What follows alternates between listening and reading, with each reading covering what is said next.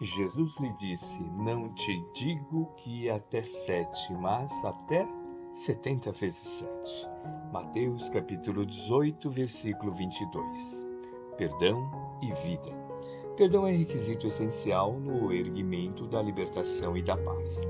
Habituamos-nos a pensar que Jesus nos teria impulsionado a desculpar setenta vezes sete vezes unicamente nos casos de ofensa à dignidade pessoal ou nas ocorrências do delito culposo. Entretanto, o apelo do Evangelho nos alcança em áreas muito mais extensas da vida. Se somarmos as inquietações e sofrimentos que infligimos a nós mesmos por não perdoarmos aos entes amados pelo fato de não serem eles as pessoas que imaginávamos ou desejávamos, surpreenderemos conosco volumosa carga de ressentimento que nada mais é senão peso morto a impelir-nos para o fogo inútil do desespero. Isso ocorre em todas as posições da vida. Esquecemos-nos de que nenhum ser existe imobilizado, que todos experimentamos alterações no curso do tempo e não relevamos facilmente os amigos que se modificam, sem refletir que também nós estamos a modificar-nos diante deles. Casamento, companheirismo, equipe, agrupamento e sociedade são instituições nas quais é forçoso que o verbo amar seja conjugado todos os dias.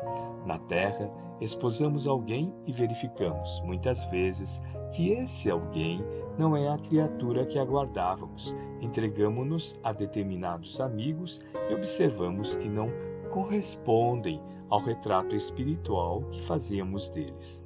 Ou abraçamos parentes e colegas para a execução de certos empreendimentos e notamos, por fim, que não se harmonizam os nossos planos de trabalho. E passamos a sofrer pela incapacidade de tolerar as condições e realidades que lhes são próprias. Reflitamos, no entanto, que os outros se alternam e alteram à nossa frente, na medida em que nos alteramos para com eles. Necessário compreender que se todos somos capazes de auxiliar alguém, ninguém pode mudar ninguém através de atitudes compulsórias, porquanto cada criatura é uma criação original do Criador. Aceitemos quantos convivam conosco, tais quais são, reconhecendo que, para manter a bênção do amor entre nós, não nos compete exigir a sublimação alheia, e sim trabalhar incessantemente e quanto nos seja possível pela sublimação em nós. Emmanuel, psicografia de Francisco Cândido Xavier, obra Reformador, julho de 1975, página 161.